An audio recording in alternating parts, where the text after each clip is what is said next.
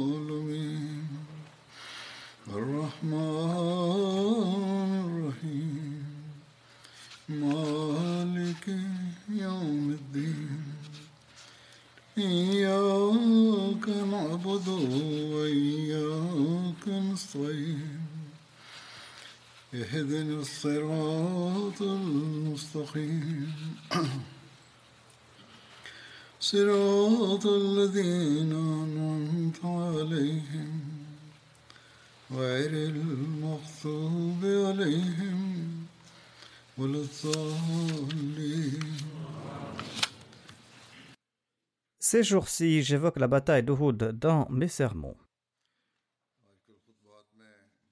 Comme je l'ai mentionné, les musulmans ont infligé d'importantes pertes à leurs adversaires, les mécréants, au cours de cette bataille, les obligeant à battre en retraite. Cependant, malgré les ordres très stricts du saint prophète Mohammed lui, la majorité des défenseurs du col ont abandonné leur position.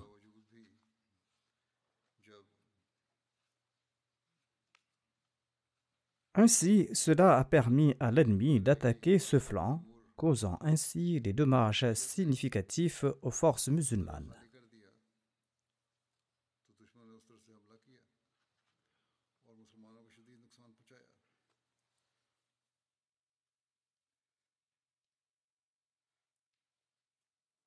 Voici les détails à ce propos. Au fur et à mesure que les portes-étendards des polythéistes étaient abattus un par un, et qu'aucun ennemi n'osait lever ou s'approcher du drapeau, les polythéistes ont commencé à se retirer en hâte, et ils ont tourné le dos et ils ont pris la fuite. Même les femmes qui, peu de temps auparavant, chantaient joyeusement avec enthousiasme en jouant du tambourin, ont soudainement abandonné leur poste. Témoins de la fuite de l'ennemi, les musulmans ont rapidement engagé la poursuite pour récupérer leurs armes et s'emparer du butin. Simultanément, le groupe d'archers musulmans que le saint prophète Mohammed Pesos lui avait positionné sur la colline, avec l'ordre strict de ne pas se déplacer de leur poste sous aucun prétexte, eh bien, ce groupe a contrevenu à sa directive pour récupérer le butin. C'est là une opinion à propos de leurs intentions. Abdullah bin Jubair, l'émir de cette troupe nommée par le saint prophète Mohammed Pesos lui, leur avait expressément interdit de quitter leur position sous aucun prétexte, conformément à l'ordre reçu, mais ils ont désobéi à leur chef en disant Les polythéistes ayant été vaincus, qu'allons-nous faire ici? En conséquence, ces individus sont descendus de la montagne et se sont mis à collecter le butin. Bien que la plupart avaient abandonné leur poste, leur chef Abdullah bin Jubair ainsi que quelques compagnons sont demeurés à leur place et leur effectif ne dépassait pas une dizaine. Le chef Abdullah bin Jubair disait à ceux qui quittaient le col qu'il ne désobéira pas à l'ordre du messager d'Allah. La plupart des historiens et biographes assument que les compagnons ont abandonné leur poste sur le col car motivés par le désir de récupérer le butin. Ils insistaient en disant que si tout le monde récupérait le butin, il n'y avait aucune raison pour eux de rester en arrière. Abdullah bin Jubair, leur émir, les retenait en rappelant que le saint prophète Mohammed lui leur avait enjoint de ne pas bouger d'ici et ce, quelles que soient les circonstances. Abdullah bin Jubair plaidait en faveur du respect de cette directive mais la plupart de ces individus n'ont pas obéi aux ordres de leur émir et ils sont descendus du col pour collecter le butin. Voilà ce qu'affirme la majorité des historiens. Et les livres de hadith et de tafsir affirment que ses compagnons ont quitté le col en raison de leur hâte pour collecter le butin. Et il se réfère au verset 153 de la sourate Al-Imran qui stipule Minkum dunya wa minkum Il y a parmi vous ceux qui désirent ce monde et il y a parmi vous ceux qui désirent l'au-delà. Dans leur exégèse, la plupart des commentateurs disent également que ses compagnons souhaitaient rapidement récupérer le butin.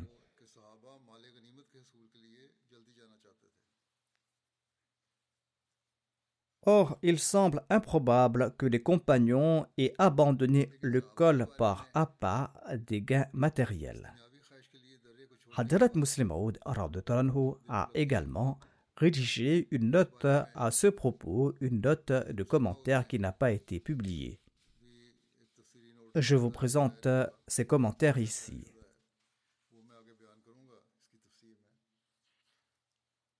Je cite de prime abord ce verset dans son intégralité.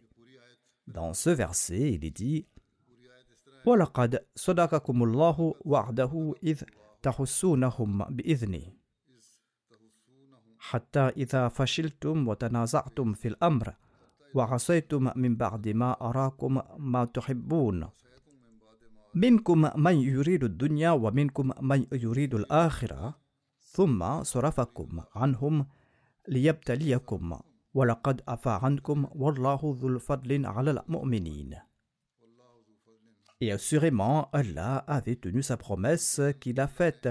Lorsque vous étiez en train de les exterminer avec son autorisation, jusqu'au moment où vous avez vacillé à propos de l'obéissance aux directives du saint prophète Mohammed lui, et vous avez commencé à vous disputer entre vous concernant le but réel visé par cet ordre, et vous avez désobéi après qu'il vous ait octroyé ce que désiraient vos cœurs sous la forme de la victoire. Il a retiré son soutien, Certains d'entre vous désiraient la vie d'ici-bas, tandis que d'autres désiraient la vie à venir. Alors Allah vous a détourné d'eux afin de vous éprouver, et il vous a sûrement pardonné, et Allah est Seigneur de la grâce pour les croyants. Ceci est le verset d'où certains déduisent qu'il y a eu une dispute à propos du butin, ou que ce verset fait référence spécifiquement à cette bataille. Il serait déplacé et contraire à leur dignité d'affirmer, voire même de penser que les compagnons étaient motivés par l'appât du butin. Ces individus avaient confié leurs femmes, leurs enfants et même leur vie entre les mains de leur Seigneur bien-aimé et de son messager sallallahu alayhi wa Et avant cela, ils avaient également remis leurs richesses et leurs ressources de la même manière dans l'élan passionné du martyr, tel que décrit dans les événements, ces individus aspiraient à sortir et à combattre. Ces batailles n'étaient pas motivées par l'appât du butin. C'est une accusation mensongère à l'encontre des musulmans. Il est possible que certains compagnons aient envisagé le butin comme un résultat potentiel en cas de victoire. En tout cas, il est certain que les compagnons n'avaient pas pour objectif le butin.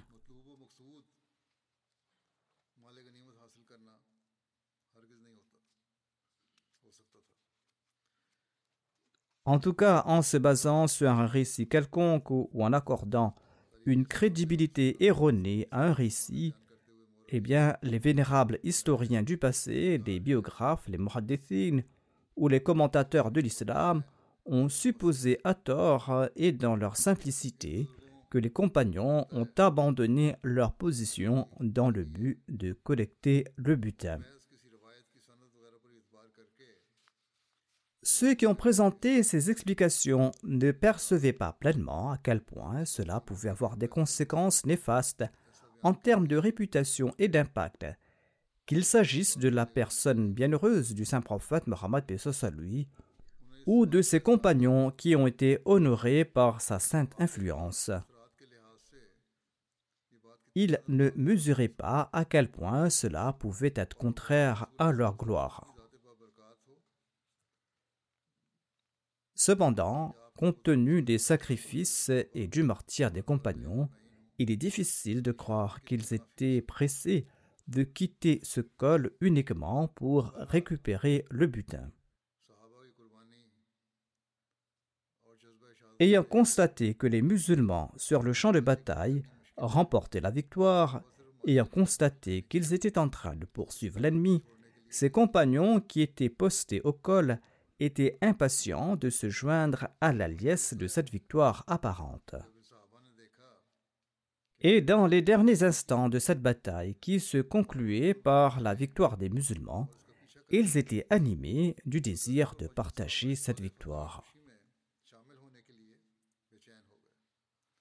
Il est possible qu'ils aient pensé que nos frères participent directement au djihad, tandis que nous sommes ici à ne rien faire sur le col. Par conséquent, le désir de se joindre au djihad s'est intensifié lorsque la victoire a été remportée et ils ont envisagé de rejoindre effectivement au djihad à la fin de la journée d'aujourd'hui. Ils se sont dit célébrons au moins cette victoire. Cependant, leur émir Abdullah bin Jubair, qui s'est avéré être l'homme le plus perspicace, eh bien, il est demeuré focalisé sur cette directive du saint prophète Mohammed lui, notamment ne pas abandonner ce poste quelle que soit la situation. Telle était sa décision, et sa décision était juste. Peu importe les circonstances, nous ne devons pas bouger d'ici, disait-il.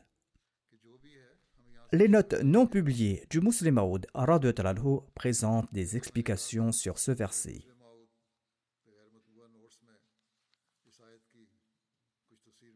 Il explique que Minkum Mayuri de Dunya ne fait pas référence ici au butin. Le terme dunya ne fait pas référence au butin, mais plutôt au bien matériel et aux préoccupations terrestres, tandis que l'au-delà évoque la fin et le résultat final. Penser qu'il craignait ne pas obtenir le butin va à l'encontre de la réalité, car lors de la bataille de Badr, même ceux qui n'avaient pas pu participer au combat en raison de contraintes avaient reçu une part du butin. Cette conclusion est tout à fait erronée. Il n'est pas juste de supposer que les compagnons avaient des soucis matériels à souligner le musulman. Il a ensuite affirmé que la vérité était qu'ils souhaitaient participer à la bataille d'Uhud et combattre les infidèles. C'était là une pensée mondaine. Mais il n'était pas motivé par le désir d'amasser de butin. Il ne souhaitait pas être en reste par rapport à ceux qui ont participé à la bataille. Cependant, même cette pensée est qualifiée d'idée mondaine car cette pensée repose sur la notion selon laquelle la seule question qui importe est le combat. Désobéir à l'ordre du saint prophète Mohammed lui devient donc une préoccupation mondaine. Vous auriez dû obéir à l'ordre du saint prophète Mohammed lui et c'est tout. Désobéir à l'ordre du saint prophète Mohammed lui est répréhensible. Même s'il s'agissait de la défense de la religion, il vous a interdit de bouger et il vous a placé un poste spécifique ailleurs.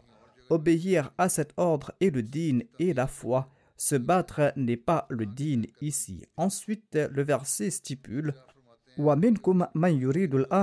votre officier et ses compagnons souhaitaient l'akhira. Ils avaient en tête l'issue et le résultat final.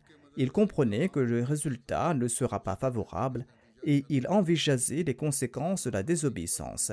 Ses compagnons étaient également d'accord avec lui. L'avis de l'officier et de ses compagnons ainsi que celui de ceux qui partageaient son point de vue aboutissait à la conclusion finale selon laquelle il estimait que l'obéissance au commandement du saint prophète Mohammed lui était plus important que de se joindre à la bataille. L'explication est donc claire, mais vos yeux étaient fixés sur l'apparence extérieure. Le musulman affirme que cette explication sied à la gloire des compagnons, comme démontré par leurs actes et par leurs sacrifices. Feu, le quatrième calife de la communauté, a évoqué cette note du musulman et il a expliqué ce qui suit. Ceux qui disputaient souhaitaient le monde, tandis qu'Abdullah bin Jubair, le chef de ce détachement, souhaitait l'au-delà. Hadrat Muslim Maud dit le quatrième calife, a soulevé un point intéressant dans ses notes.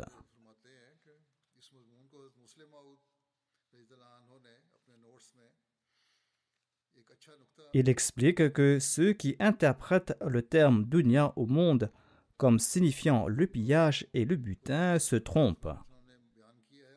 Cette interprétation n'est pas exacte. Ils envisageaient la victoire temporaire et ce qu'ils entendaient par dunya ou monde ici, c'était leur perspective sur cette victoire. Abdullah bin Jubair, quant à lui, avait la vision tournée vers l'au-delà percevant le plus grand succès dans la satisfaction du saint prophète wa Ainsi, son souhait ultime était que finalement wa et Allah soient satisfaits d'eux, et il considérait ces réalisations temporaires et visibles comme totalement dénuées de sens et irréelles. Leur véritable vertu résidait dans le fait de gagner le plaisir de Dieu et du messager. C'est en effet ce que le musulman a mentionné, explique Feu le quatrième calife, notamment que cette discussion n'était pas pertinente, notamment que certains aspiraient à ce monde tandis que d'autres aspiraient à l'au-delà, car la vérité était la suivante. Ces butins qui étaient sur le champ de bataille étaient négligeables. Et cette déclaration semble étrange que lorsque les gardiens du col sont descendus, tout avait déjà été distribué. Et on croit qu'ils étaient pressés de partir et de les rejoindre. Pourquoi ne pas entretenir de bonnes pensées à l'égard de votre peuple comme le recommande le Saint-Coran, en imaginant qu'ils se joignaient à leurs compagnons qui célébraient la victoire en se tenant tout près du messager d'Allah sallallahu alayhi wa sallam, et se félicitant mutuellement. Ils se sont dit pourquoi nous priver de cette liesse? Cela arrive souvent et cela est tout à fait naturel et tout le monde se précipite là où il y a une fête ou une célébration. Lors de mon séjour ici, dit Feu le quatrième calife, quand on reçoit une bonne nouvelle, les gens affluent ici, mais les gens n'affluent pas ici pour amasser des butins, mais pour se joindre aux célébrations. Ses compagnons qui étaient postés au col se disaient qu'il y avait de la liesse là-bas où se trouvait le saint prophète Mohammed lui. Tout le monde se rassemblait autour du saint prophète Mohammed lui. La promesse de Dieu s'est accomplie, se sont-ils dit, et nous sommes seuls ici. Nous devons également prendre part à ces célébrations. Mais Abdullah bin Jubair avait une perspective tournée vers l'au-delà. À ce moment-là, c'était une chose très agréable d'être assis en aparté, en honneur et par amour pour le saint prophète Mohammed soit lui. Nous devons suivre l'ordre que nous avons reçu. La véritable réjouissance réside dans le contentement de Dieu au lieu que dans les plaisirs éphémères de ce monde. D'une part, l'armée des mécréants était en fuite après avoir été sévèrement battue. D'autre part, environ une quarantaine de ces mujahidines parmi les cinquante qui étaient postés au col ont quitté leur poste et sont descendus. Khalid bin Walid, qui n'était pas encore musulman à l'époque, a vu que les archers avaient quitté leur poste et qu'il ne restait que quelques hommes sur le col. Voyant cela, Khalid bin Walid a pris Ikrama bin Abi avec lui et il a fait un demi-tour avec sa cavalerie. Et ils sont arrivés à la colline et ils ont attaqué la poignée d'archers qui étaient présents. Leur attaque était d'une telle intensité qu'ils ont tué instantanément l'émir de cette troupe, Abdullah bin Jubair, ainsi que certains de ses compagnons. Ils ont mutilé leurs dépouilles, c'est-à-dire ils leur ont tranché les membres du corps. Par la suite, ce détachement des Korachites est descendu et a encerclé brusquement les musulmans. Les musulmans étaient occupés à récupérer le butin et à capturer des polythéistes lorsque soudainement la cavalerie des polythéistes s'est précipitée à leur rencontre. Ces individus chantaient la gloire d'Uza et de Hubal, qui était le slogan des polythéistes le jour de la bataille de Houd. Lorsqu'ils sont arrivés tout près des musulmans, ils les ont empalés avec leurs épées. Les musulmans étaient désemparés et ils se sont mis à courir dans toutes les directions. Abandonnant tout le butin qu'ils avaient rassemblé et tous les prisonniers qu'ils avaient capturés, les musulmans se sont dispersés dans toutes les directions. Leur rang et leur ordre initial ont été complètement rompus. Les uns ne savaient rien à propos des autres. Le drapeau des polythéistes gisait sur le sol et suite à ce revers de fortune, une femme nommée Umra bint Al-Kama a saisi le drapeau et l'a relevé et a rappelé les polythéistes à haute voix. En voyant leur drapeau hissé, les polythéistes ont compris que la situation de la bataille avait changé et ils sont retournés, ils se sont rassemblés autour de leur drapeau. Selon un auteur, une femme nommée Umra bint al-Kama tenait le drapeau couvert de poussière et de sang des Korachites et l'a hissé. Elle l'agitait bruyamment et réprimandait ceux qui fouillaient le champ de bataille, invitant les infidèles de la Mecque à revenir sur le champ de bataille. Les mécréants vaincus se sont alors regroupés sur le champ de bataille d'Uhud et ils ont encerclé les musulmans par l'avant et par l'arrière en raison de la désorganisation causée par la confusion, les musulmans avaient perdu leur alignement et n'étaient plus en formation ordonnée.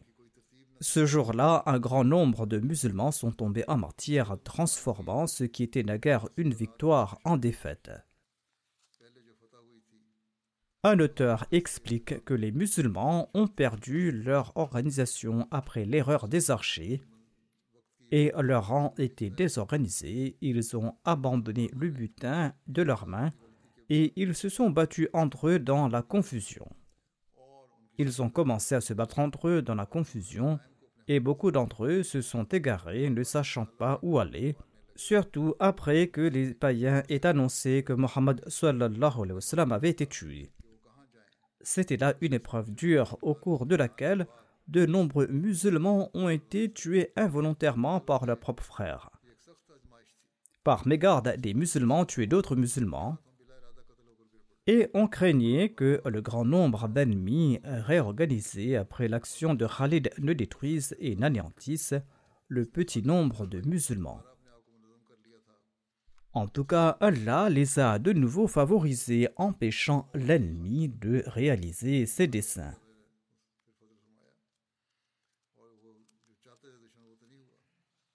Les récits rapportent que Yaman, le père de Huzaifa, a été tué par erreur par des musulmans, illustrant ainsi un exemple de la confusion régnant chez les compagnons. Ibn Ishaq relate ceci. Thabit bin Warsh et Hussein bin Jabir, également connus sous le nom de Yaman et père de Huzaifa bin Yaman, étaient tous deux âgés au moment du départ du messager d'Allah pour Uhud, ils se trouvaient tous deux dans le fort où les femmes et les enfants musulmans s'étaient réfugiés pour leur sécurité. L'un d'entre eux a dit à l'autre Qu'attendons-nous? Les deux vieillards étaient assis enfermés dans la forteresse. Ils ont commencé à discuter entre eux et ils se sont dit Qu'attendons-nous? Il ne nous reste pas beaucoup de temps à vivre, nous sommes vieux. Si nous n'allons pas mourir aujourd'hui, demain nous serons peut-être morts. Pourquoi ne pas prendre nos épées et nous rendre auprès du messager d'Allah dans l'espoir qu'Allah nous honore du martyr? Ainsi, ces deux individus ont pris leurs épées et se sont dirigés vers les incroyants, se mêlant à la troupe des musulmans. Les musulmans, quant à eux, savaient que ces deux personnes âgées n'étaient pas engagées dans la bataille et étaient présentes à Médine mais ils étaient maintenant sur le champ de bataille et participaient au combat. Les musulmans n'ont pas pu les reconnaître immédiatement et ils ignoraient qui ils étaient. Thabit bin Warsh a été tué par les mécréants et le père de Huzaifa a été tué par mégarde par les musulmans. Huzaifa a déclaré en le voyant mort Par Allah, c'est mon père. Les musulmans ont déclaré par Allah Nous ne l'avons pas reconnu. Nous l'avons tué par mégarde et il disait la vérité. Huzaifa a déclaré que Dieu vous pardonne, il est très miséricordieux. Par la suite, le saint prophète Mohammed lui a voulu payer le prix du sang du père de Huzaifa, mais celui-ci a refusé il a pardonné aux musulmans. Cela a considérablement élevé le statut de Huzaifa aux yeux de Dieu, aux yeux du saint prophète Mohammed lui et des musulmans. Hamza était également tombé en martyr lors de cette bataille. Voici le récit à propos de son martyr. Omar bin Israq rapporte que le jour de la bataille de Houd, Hamza bin Abdul se battait devant le saint prophète Mohammed lui avec deux épées dans les mains. Il annonçait Je suis le lion d'Allah. Il avançait et reculait quand tout d'un coup il a trébuché et il est tombé sur le dos. Warshi bin Aswad l'a vu et selon Abu Usama, il l'a tué d'un coup de lance. Hazrat Mirza Bashir Ahmad Saeb a écrit ceci à propos de cet incident. Il déclare Hamza était l'oncle paternel du saint prophète Mohammed lui et il était également son frère de lait. Il s'est battu vaillamment lors de cette bataille. Où qu'il se tournait, les rangs des Korachites étaient déchirés. Cependant, l'ennemi lui tendait également une embuscade. Jubair bin Motim avait notamment amené avec lui un esclave abyssinien du nom de Warshi, et il lui avait promis de l'affranchir à condition qu'il trouve un moyen de le venger en tuant Hamza. Hamza qui avait tué Taïma bin Ardi, qui était l'oncle paternel de Jubair à l'occasion de la bataille de Badr. Warshi s'est caché quelque part et il s'est mis en embuscade. Hamza a attaqué quelqu'un et il est passé par cet endroit. L'assassin a visé très bien et il a lancé sa petite lance sous son nombril, son lance qui a pénétré dans le corps de Hamza pour ressortir par l'extrémité opposée. Hamza a chancelé et il est tombé à terre, mais il a rassemblé sa force pour se relever et il a tenté de faire un bond vers Warshi, mais il a trébuché à nouveau et il a rendu l'âme et ainsi un pilier solide de l'armée musulmane a été brisé. Le saint prophète Mohammed Pesos lui était profondément attristé quand il a su que Hamza a été tué. On raconte qu'après la rasoie de Taïf, quand l'assassin de Hamza s'est présenté devant le saint prophète Mohammed Pesos lui, l'envoyé d'Allah Pesos lui lui avait pardonné certes, mais en raison de son amour pour Hamza, il a ordonné à Washi de ne plus se présenter devant lui. À cette occasion, Washi a pris la résolution qu'il ne va pas se reposer tant qu'il n'utilise pas la main qu'il a utilisée pour tuer l'oncle paternel du messager d'Allah, pour tuer un grand ennemi de l'islam. Il était désormais musulman et son opinion a changé. Et il a accompli ce vœu au cours du califat d'Abu Bakr lors de la bataille de Yamama en tuant Mousselema Kadhab, le faux prophète. La dépouille de Hamza a été profanée selon les récits. Hind, la femme d'Abu Sufyan, avait accompagné l'armée lors de la bataille de Houd. Hamza avait tué son père à Badr lors du duel et pour se venger, Hind s'était promis de consommer le foie de Hamza.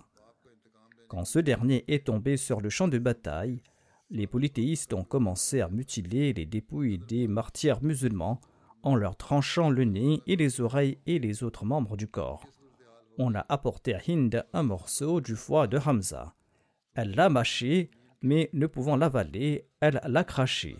Quand le saint prophète Mohammed lui a entendu à propos de cet incident, il a déclaré Allah a interdit au feu de l'enfer de goûter la chair de Hamza. Le saint prophète Mohammed lui s'était approché de la dépouille de Hamza et il a exprimé sa profonde tristesse. Dieu a informé le saint prophète Mohammed lui à propos de l'imminent statut du martyr. La biographie d'Ibn Hisham relate que le saint prophète Mohammed lui s'est adressé à la dépouille de Hamza en ces termes, en constatant qu'on avait enlevé son foie pour le consommer. Il a déclaré Ô Hamza, face à ton malheur, jamais je ne souffrirai tant.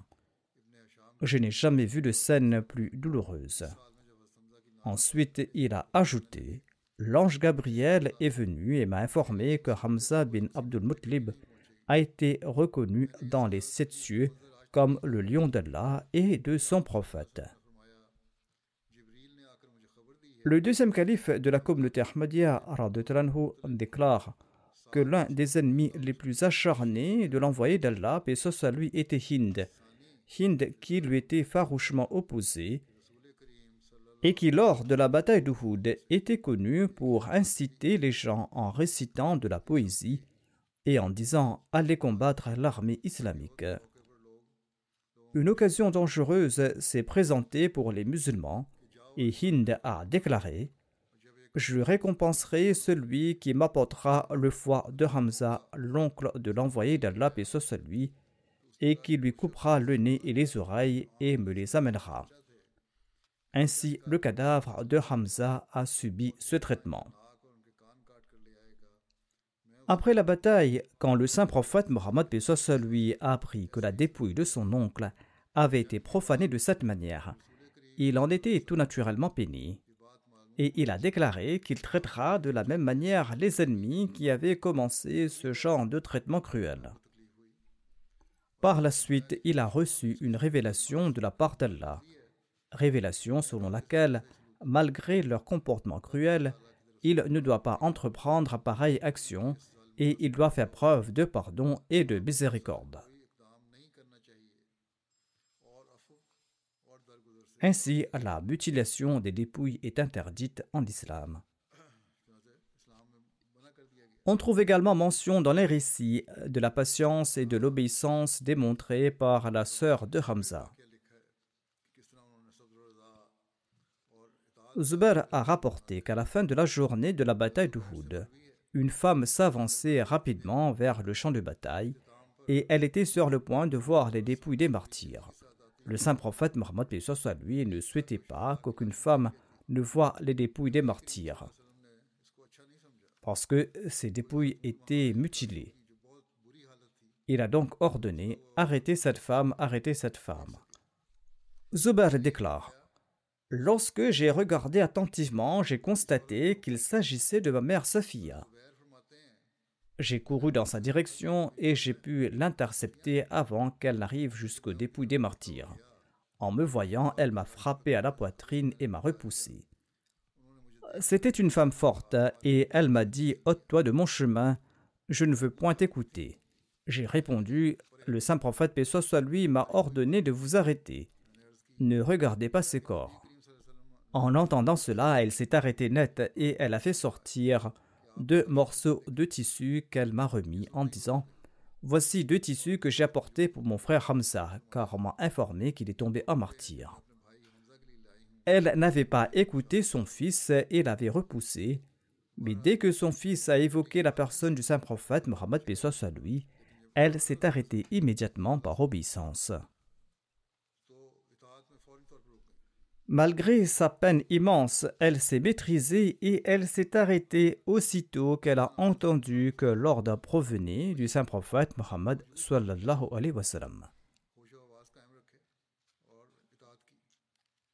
Elle a déclaré J'ai su que mon frère Hamza est tombé à martyr et que les mécréants ont mutilé son corps. Dites au prophète que je souhaite uniquement le voir et je promets que je ne vais pas me lamenter et que je serai patiente. Zubair en a informé le saint prophète Mohammed lui qu'il a autorisé à se rendre auprès de la dépouille euh, de Hamza. Safia est partie s'asseoir tout près du corps de son frère. En voyant les corps des martyrs qui étaient comme des lions courageux, des larmes ont commencé à couler de ses yeux, mais elle n'a pas prononcé un seul mot. Selon un récit, le saint prophète, paix soit lui, s'est mis à ses côtés, et des larmes coulaient de ses yeux également. Cette sœur courageuse et très patiente a exprimé son amour à travers ses larmes. Ensuite, elle s'est levée. Ensuite, elle a dit à son fils J'ai apporté deux draps pour mon frère, comme je l'ai mentionné plus tôt.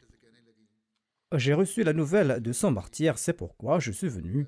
Enterre-le dans ces tissus. Le rapporteur ajoute Quand nous allions recouvrir le corps de Hamza de ces deux draps, nous avons constaté qu'à son côté se trouvait un Ansar tombé en martyr. Il avait subi le même sort que Hamza. Nous étions embarrassés à l'idée de recouvrir le corps de Hamza avec deux draps et pas celui de cet Ansari. C'est pour cette raison que nous avons décidé d'utiliser un pour Hamza et l'autre pour l'Ansari. Lorsque nous avons évalué la taille des deux martyrs, nous avons remarqué que l'un des deux était plus grand que l'autre.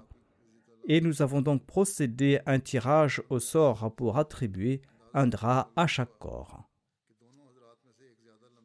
Le premier calife de la communauté Ahmadiyya déclare à ce propos Voyant l'armée mécréante en désarroi, Hamza a pénétré leur rang. Les musulmans étaient pratiquement victorieux lorsque les camarades d'Abdullah bin Jubair ont négligé les ordres du saint prophète Mohammed lui, ils ont quitté les nids de front dans l'espoir d'obtenir du butin. Voyant le front abandonné, l'ennemi a rassemblé ses troupes et a attaqué l'armée musulmane par derrière. La bataille a été féroce. L'émir Hamza et Abdullah bin Jubair sont tombés à martyrs. Ali, Omar et Abu Bakr étaient également blessés. Hin bint Utba, l'épouse d'Abu a fait sortir le foie de l'émir Hamza et l'a mâché. Et elle a fait couper les oreilles et les nez des musulmans tués pour en faire un collier qu'elle portait autour du cou. Les musulmans étaient furieux de voir les corps de leurs martyrs profanés de la sorte à tel point que le saint prophète, paix soit lui, était très ému et était très bouleversé, et il a ordonné qu'à chaque fois qu'il serait victorieux, les musulmans doivent traiter les corps des mécréants de la même manière.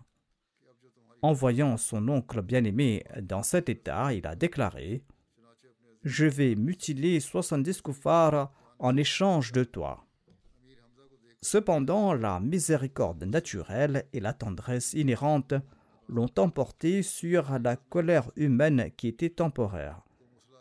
Et par la suite, ce verset a été révélé, verset dans lequel il est dit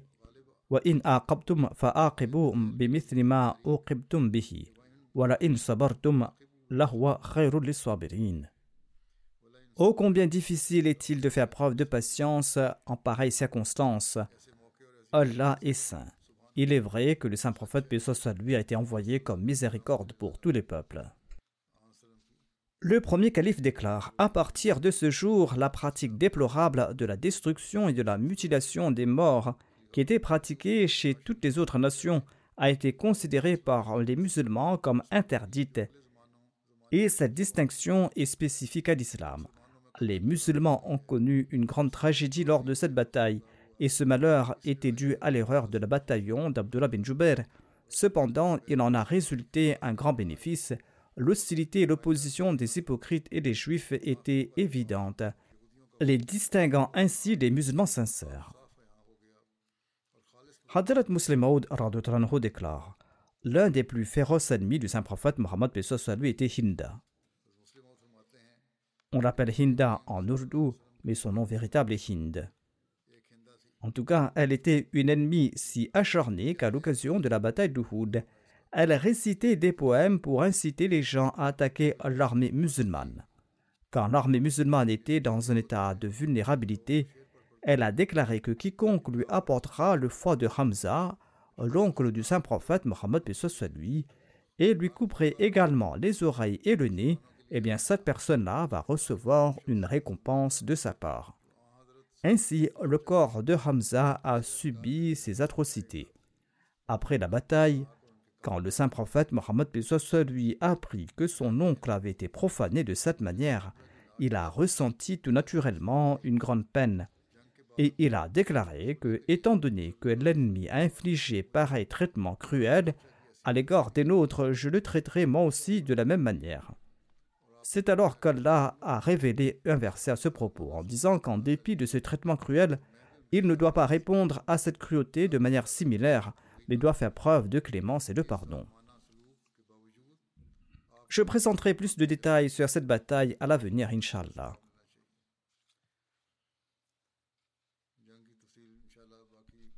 Comme dans le passé, je fais des rappels concernant des prières en faveur de la Palestine puisse cela permettre au monde d'agir réellement contre l'injustice. Bien que des voix s'élèvent de plus en plus, bien qu'on est en train de dire qu'il y a de l'injustice, il semble que tout le monde ait peur de l'État israélien. Soit le monde occidental est intrinsèquement hostile à l'égard des musulmans, nourrissant une aversion envers eux, aversion qui entrave le désir de mettre fin aux injustices dont la Palestine est victime, soit le monde occidental ne déploie pas les efforts nécessaires pour mettre terme à cette injustice. Il ne semble pas reconnaître que ces injustices touchent des enfants, des femmes, des personnes âgées innocentes. En tout cas, bien que nous ne puissions pas leur accorder une confiance absolue, il est impératif de persévérer dans nos efforts pour les sensibiliser. Nous devons persister dans nos prières. Puisse Allah, le Tout-Puissant, renforcer la voix du monde musulman pour qu'il puisse s'élever et mettre fin à ces injustices. Après la prière du vendredi, je dirigerai deux prières funéraires en absence des dépouilles. Le premier défunt est le respecté Sheikh Ahmad Hussein Abu Sardana, qui était originaire de Gaza. Mohammad Sharif Odeseb a écrit que notre aîné Ahmadi, le Sheikh Ahmad Hussein Abu Sardana, est tombé à martyr ces derniers jours à la suite des bombardements israéliens à Gaza.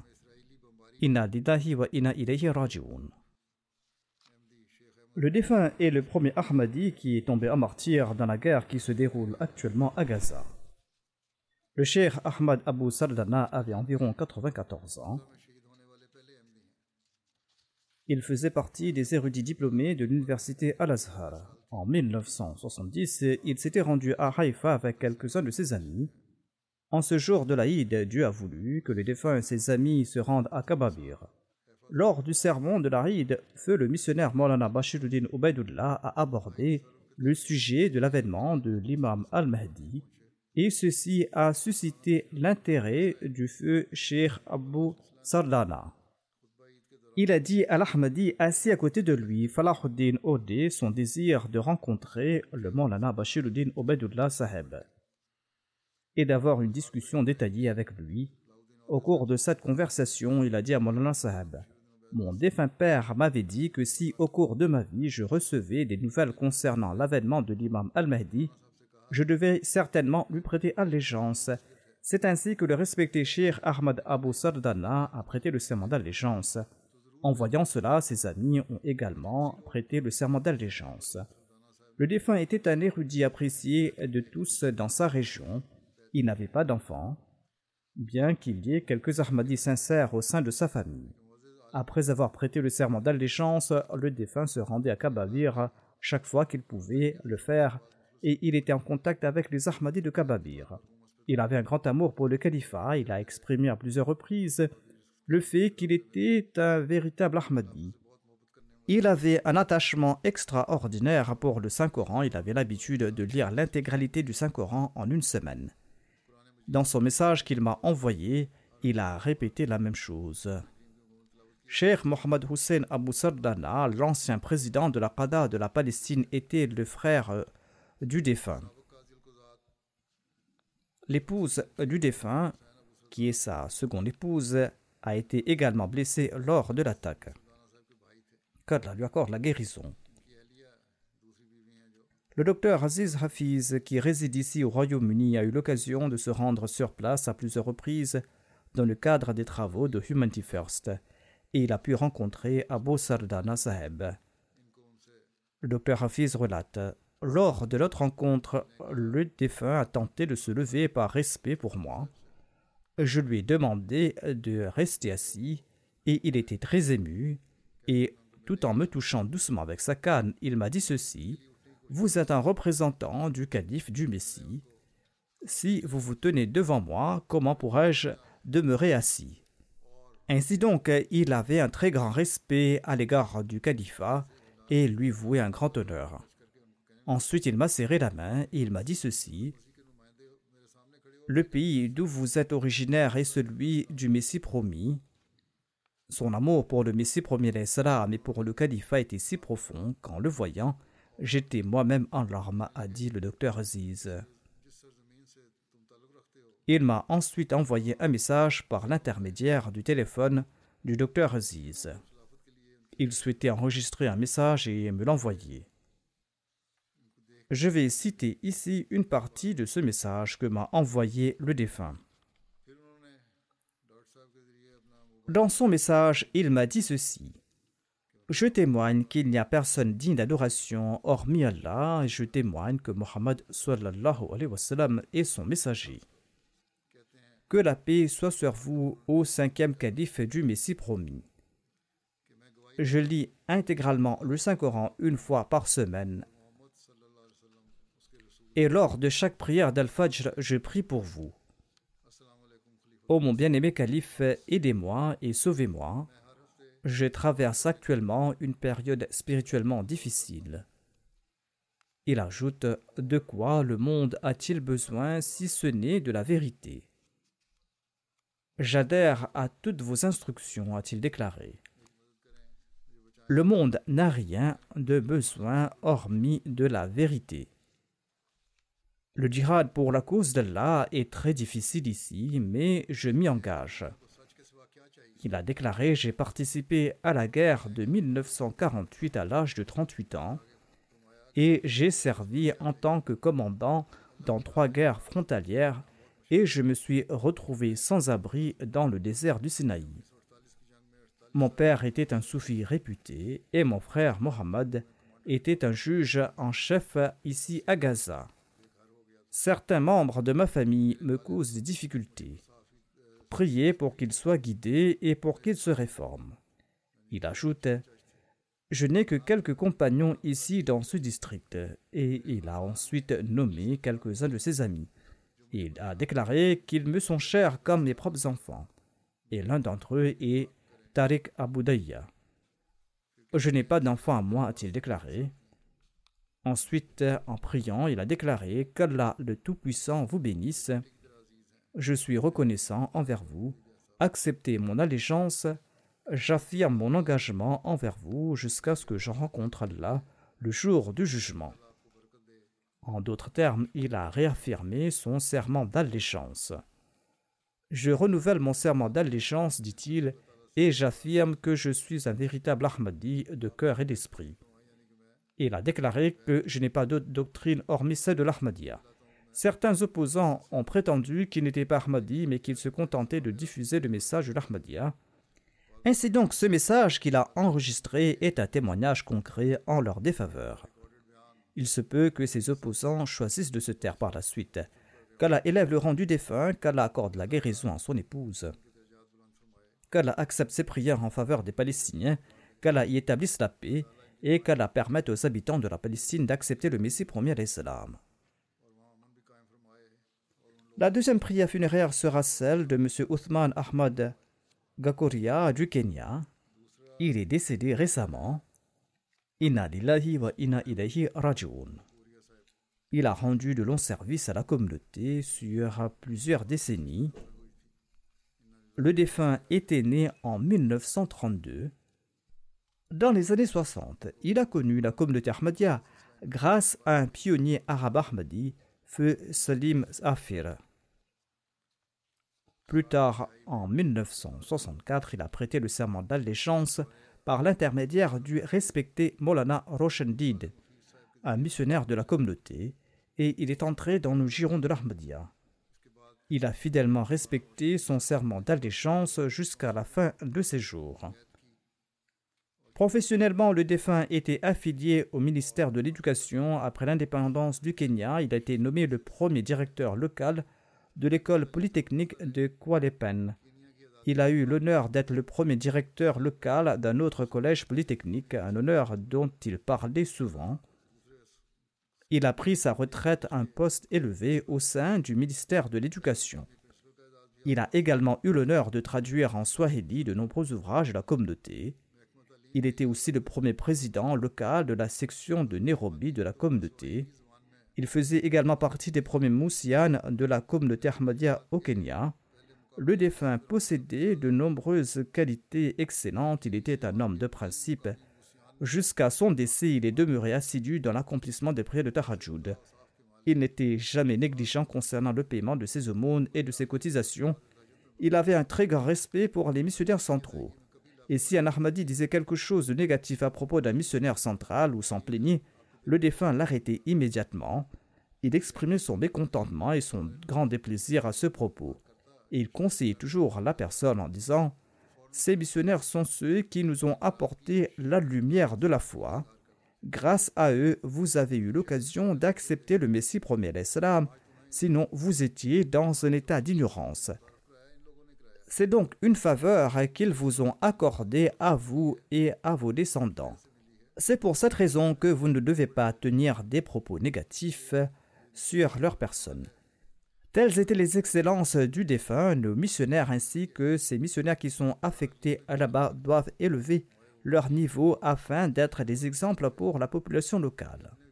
En outre, le défunt était un hôte très accueillant. La majorité de ses enfants sont attachés à la Jamaat et ils servent la Jamaat à un titre ou à un autre. L'un de ses fils, Abdulaziz Gakoria, est le président de la Majlis Ansarullah du Kenya. Qu'Allah accorde sa miséricorde et son pardon aux défunts et qu'il élève son rang et qu'il permette à ses enfants de perpétuer son exemple.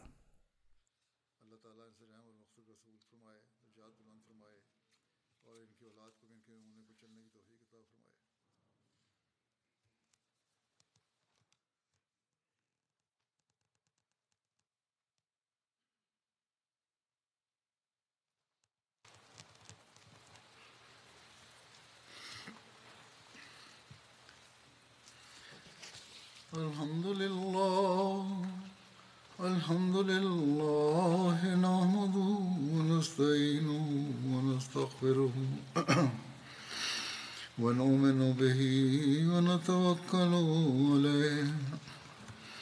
ونعوذ بالله من شرور أنفسنا ومن سيئات من يهده الله فلا مضل له ومن يضلل فلا هادي له. ونشهد أن لا إله إلا الله ونشهد أن محمدا عبده ورسوله. عباد الله رحمكم الله.